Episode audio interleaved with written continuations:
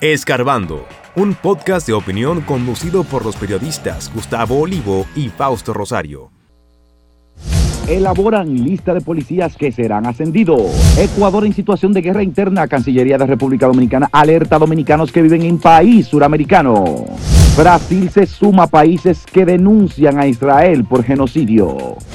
Autoridades reportan 793 casos de COVID, la cifra más alta en los últimos meses.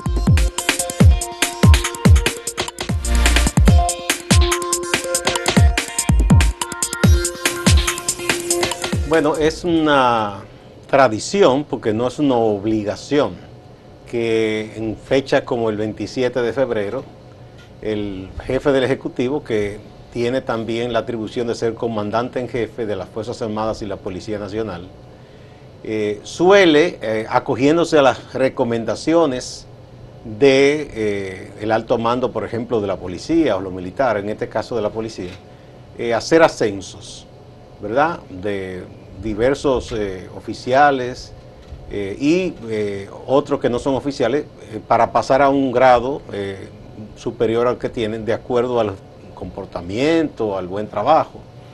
Y se está elaborando una lista, según se ha informado, eh, entre el alto mando policial que se le va a someter al presidente. Eso seguro tiene a muchos agentes policiales mm. pendientes, ¿verdad? Porque muchos tienen un tiempo quizás con un rango y anhelan y desean. Y por escalafón le correspondería un rango superior. Eh, ojalá que sean premiados aquellos agentes que presenten una hoja de servicio, como dicen, limpia, eficiente, eh, en la protección de la seguridad de la ciudadanía, que es la responsabilidad de la Policía Nacional.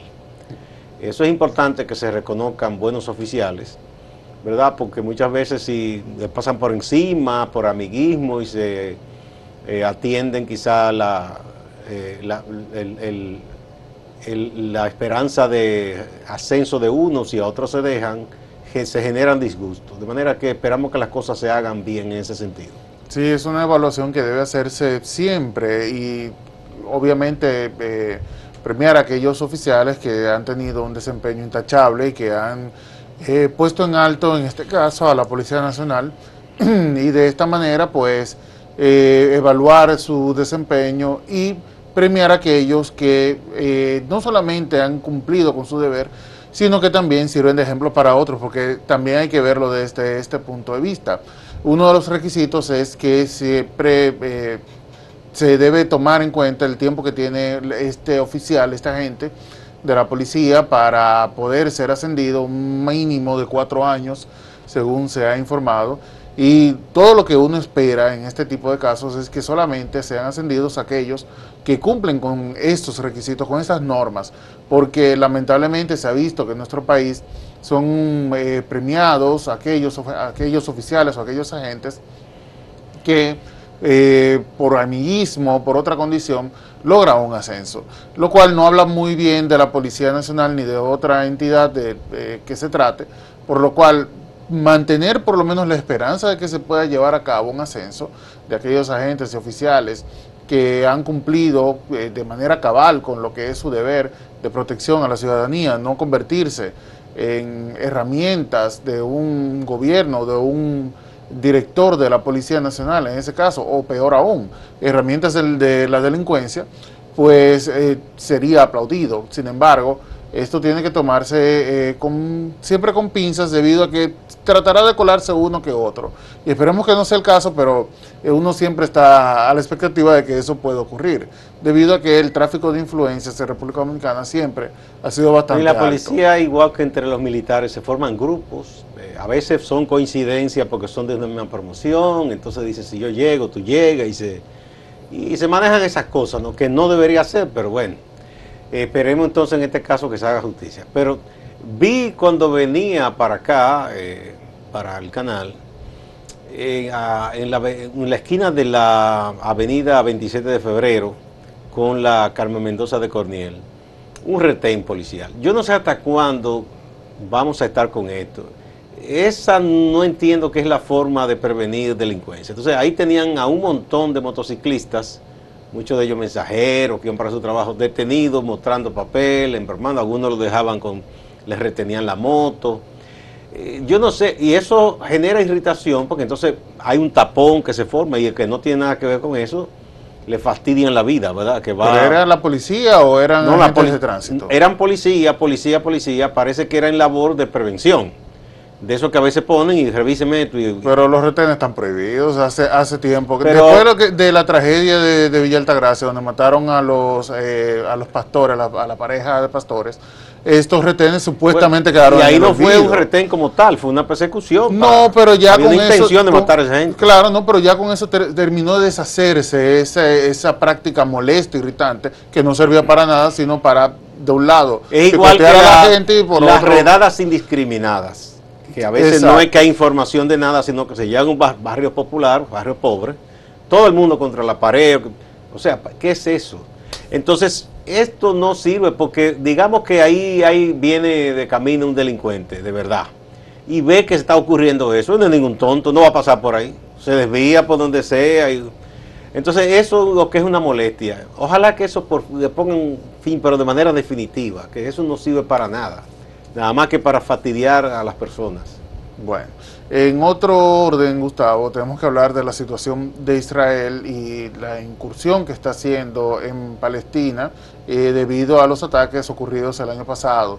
Eh, todos recordarán, fue una agresión por parte de Hamas, una organización que ha sido señalada como terrorista en contra de este país. No se trata de una guerra entre países, sino de una incursión que tiene un Estado soberano en contra de una entidad o una organización en específico. Sin embargo, de esto se ha llevado de encuentro a miles de personas. En Y el caso de Israel, así es, y Jordania y Gaza, eh, en realidad ellos están acabando con todo. eh. Sí, sí, y Eh, o sea, ahí están eh, derribando viviendas, hospitales, escuelas, ahí no se discrimina nada, eso es contra todo el mundo. No, claro, y de hecho se entiende que haya una incursión debido a que eh, este país sufrió una agresión por parte de esta organización. Sin embargo, lo que está ocurriendo ya eh, se habla en algunos, no, y algunos países, entre ellos Brasil, que se acaba de sumar a una eh, denuncia que hace Sudáfrica de genocidio, incluso debido a que se está llevando a cabo una incursión indiscriminada y se está acabando con todo, se están atacando hospitales,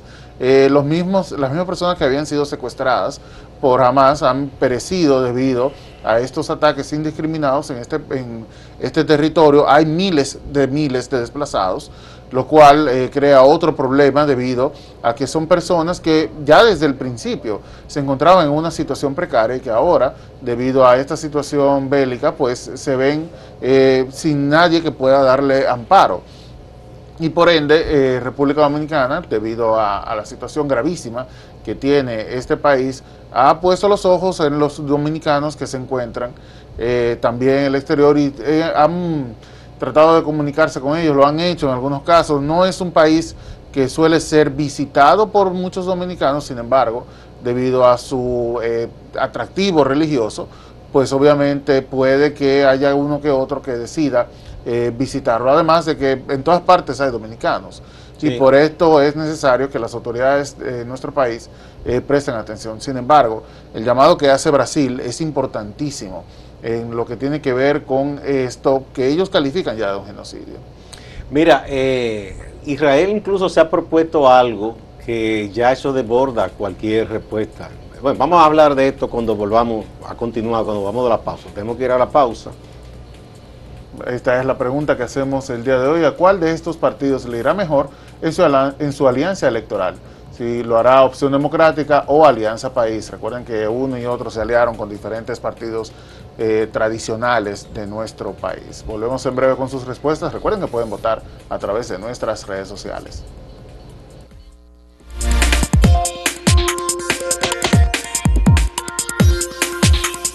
Si quieres anunciarte en este podcast, escríbenos a podcast.acentotv.de.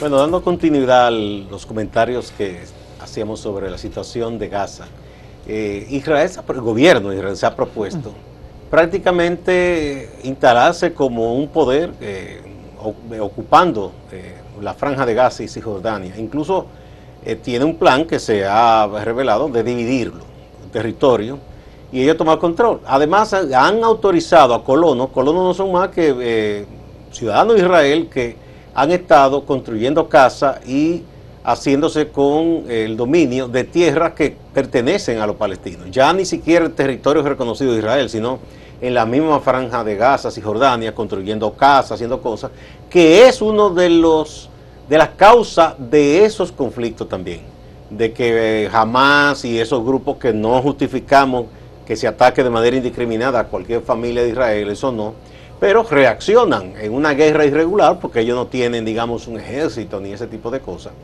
Entonces, esto eh, no contribuye a la paz en esa zona. Eh, a la propuesta de Sudáfrica se ha sumado Brasil y otros países eh, que han criticado lo que ha estado haciendo Israel.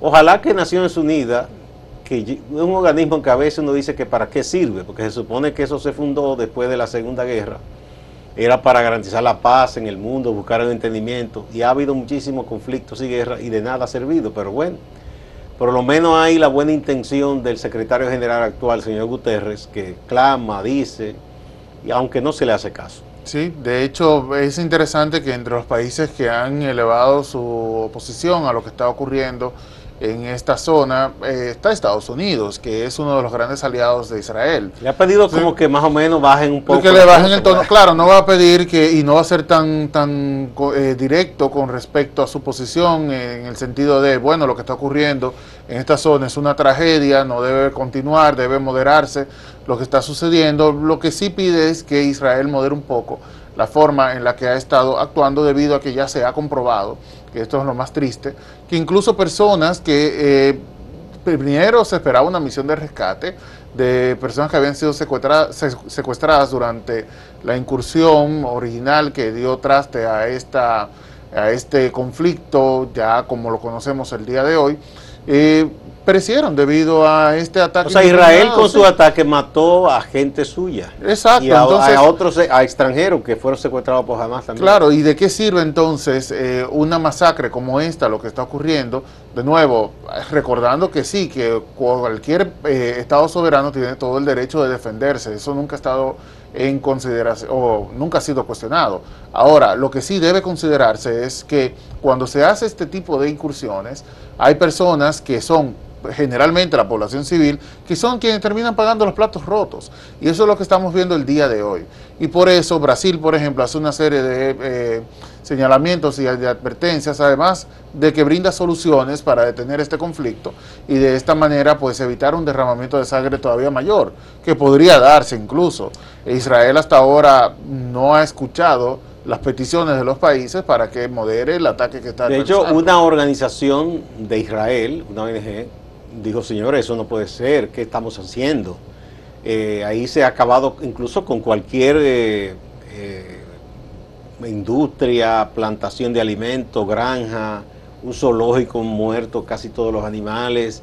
Dice, estamos matando de hambre y de sed esa población. Población que no tiene que ver en la mayoría de los casos con esos grupos como jamás.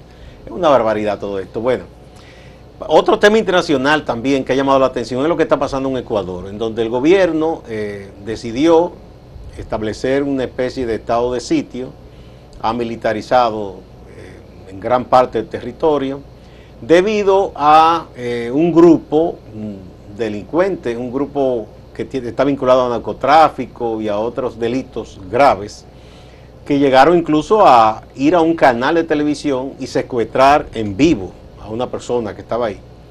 Y han hecho amenazas, han matado personas, han hecho, eh, a ellos los acusan de haber matado uno que fue candidato presidencial. Eh, bueno, esto es muy peligroso lo que está ocurriendo, porque en aras de la seguridad la gente suele aplaudir todo eso en un gobierno, pero hay una corriente de cada día eh, mucha gente aplaudir o ver con simpatía gobiernos militaristas o estados policíacos en que se cercenan los derechos, se instala un estado de excepción y eso si bien, digamos que en principio resuelve entre comillas la situación de inseguridad, luego eh, los gobernantes le toman el gustito a no tener ningún tipo de disensión, de oposición y convertirse en ley, batuta y constitución por sí solos. Y de eso a un paso hacia una dictadura absolutista no hay mucho. Sí, mira, Ecuador eh, vive esta semana una jornada terrible. Esto a partir de ese secuestro y otras incursiones, otros, eh, otros secuestros que se hicieron, no solamente en este canal, sino también en universidades y en, centros comerciales incluso, pues eh, todos los ecuatorianos están aterrados absolutamente de lo que está ocurriendo en ese país. Eh, una situación que ha dejado por lo menos 10 muertos en esta semana y que podría extenderse a lo largo de este mes incluso más. Eh, Daniel Novoa, quien es el presidente de Ecuador, apenas tiene un mes o dos meses en el cargo. Es una persona que ganó unas elecciones bastante turbulentas, precisamente a raíz de atentados que hubo y el asesinato de uno de los candidatos que era Fernando Villavicencio, que incluso fue el, favorito para ganar las elecciones. Se entendía este que ese era el que iba a ganar. Exacto. Y eh, las bandas se atribuyeron el asesinato de este eh, candidato precisamente porque una de las cosas que comparte con Daniel Novoa es el tema de la seguridad y hablar en contra de lo que es el crimen organizado. Algo que no cae muy bien y esto de esta manera pues eh, estos criminales intentan demostrar que son ellos quienes tienen el control. Mira, que Ecuador es el país socio en esta en la FITUR, la Feria Internacional de Turismo que se hace en España, que viene pronto. Eh, entonces, no sé, la imagen de ese país para fin de atracción turística en este momento está muy lesionada. Bueno, Nova se, se pronunció sobre esto, le preguntaron en, días recientes, me parece que fue el día de ayer, que le preguntaron precisamente sobre eh, la situación de Ecuador en Fitur, y él dijo, bueno, no podemos ir al extranjero y presentar a un Ecuador maravilloso, bellísimo, eh, que es un importante punto turístico en América, cuando nosotros estamos en guerra. Esa fue la, la, frase que usó, estamos en guerra. Claro, es una guerra en contra de las bandas organizadas del narcotráfico. Sin embargo, esto deja en una posición bastante difícil a este país debido a que tiene que salir al extranjero a promocionar su destino. Y eh, Fitur, que es una de las ferias turísticas más importantes del mundo, congrega no solamente a toda parte, o por lo menos gran parte de América, sino también de Europa, pues se va a estar obviamente cuestionando cómo es el tema de la seguridad. Y esto es algo que Ecuador tiene que resolver en el corto plazo. Ahora, para esto lo que se ha hecho es crear un estado de excepción, que era lo que mencionabas, donde se le da atribuciones especiales al presidente de la República para que pueda tomar decisiones que no tienen que pasar por el Congreso. Y esto es delicado. Se puede hacer en el corto plazo, eh, resolver una situación puntual, sin embargo Ecuador no tiene una situación puntual. Es un, tema, el tema de la delincuencia, que no viene con este gobierno, sino que ha estado arrastrándolo por los últimos ya 10 años probablemente. Lo que pasaba en El Salvador. Exacto. Y que... Eh, bueno, de hecho podríamos decir que el último periodo en el que Ecuador tuvo cierta tranquilidad fue durante el gobierno de Correa. Y a partir de ahí, pues Ecuador, todos los hemos visto, ha vivido eh, momentos difíciles, pero ahora me parece que es el más duro de todos. Hay que ver si eh, la intención de Novoa es eh, convertirse en un Bukele, en un segundo Bukele, sí, que es también una preocupación. Es la tentación de muchos que le, irse por ese camino. Exacto, porque es la misma teoría, aunque en la, aunque la campaña esta no era, eh, no era el tema que él proponía, sí hablaba de combate a la corrupción, combate al narcotráfico y a las bandas y el crimen organizado, trataba de alejarse un poco de la imagen de Bukele. Sin embargo, por la situación misma y por la petición y los poderes que se le han extendido, pues parece que tendríamos otro presidente. Vamos de nuevo a la pausa y a recordar el sondeíto de este día. A propósito de la Alianza de Opción Democrática, el partido que lidera Minuta Vares Mirabal, que eh, ha, hecho alianzas eh, electorales con Fuerza del Pueblo, con el PLD, con el PRD, y Alianza País, que ha hecho una alianza con el PRM, ¿A cuál de estos dos partidos le irá mejor en su alianza electoral? ¿A Opción Democrática o a Alianza País?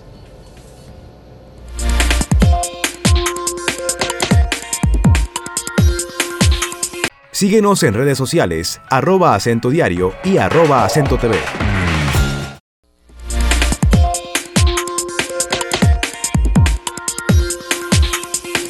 Veamos cómo la gente ha respondido al sondeíto de este día. Aquí en el portal acento.com.do, la mayoría, 78.38%, piensa que a Alianza País, que pactó con el PRM, le irá mejor. mientras que el 20.72% piensa que le irá mejor a opción democrática. Bueno, vamos ahora a ver a X. yo no me acostumbro a decirle X, tengo que decirlo por obligación, pero para mí es Twitter. ¿A cuál de estos partidos le irá mejor con la alianza electoral? Bueno, el 56.2% dice que le irá mejor a Alianza País, mientras que el 43.8% señala que la opción democrática saldrá mejor parado con estas alianzas. Eh, aquí en YouTube, el 73% piensa que Alianza País saldrá mejor librado, mientras que el 27% piensa lo mismo de opción democrática. Ahora vamos con nuestro compañero Máximo Laureano de la ciudad de Santiago. PLDista y PRMista medirán fuerza este fin e inicio de semana en la Plaza Electoral de Santiago.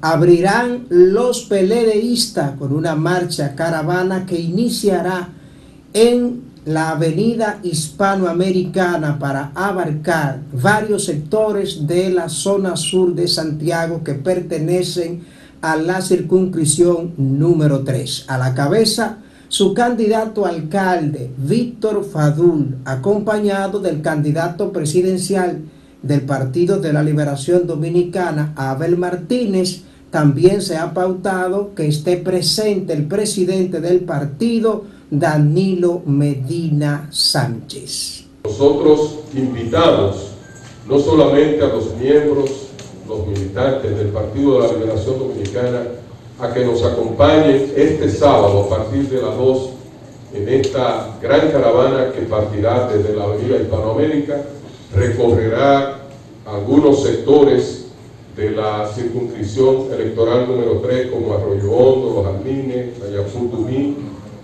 Luego nos internaremos en la circunscripción 2 a través de la Yagüita del Pastor, eh, la J. Armando Bermúdez, eh, Bellavista. Luego iremos a la circunscripción electoral número 1, finalizando la avenida 27 de febrero. El PLD estará en la calle el sábado. El domingo le toca al Partido Revolucionario Moderno.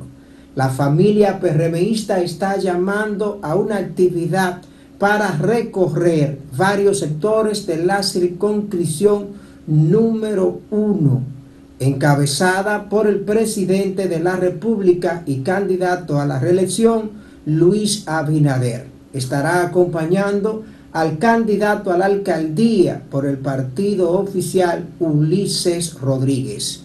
Sobre el recorrido, la actividad, nos habla Andrés Cueto Rosario, recién designado jefe de campaña de Ulises Rodríguez.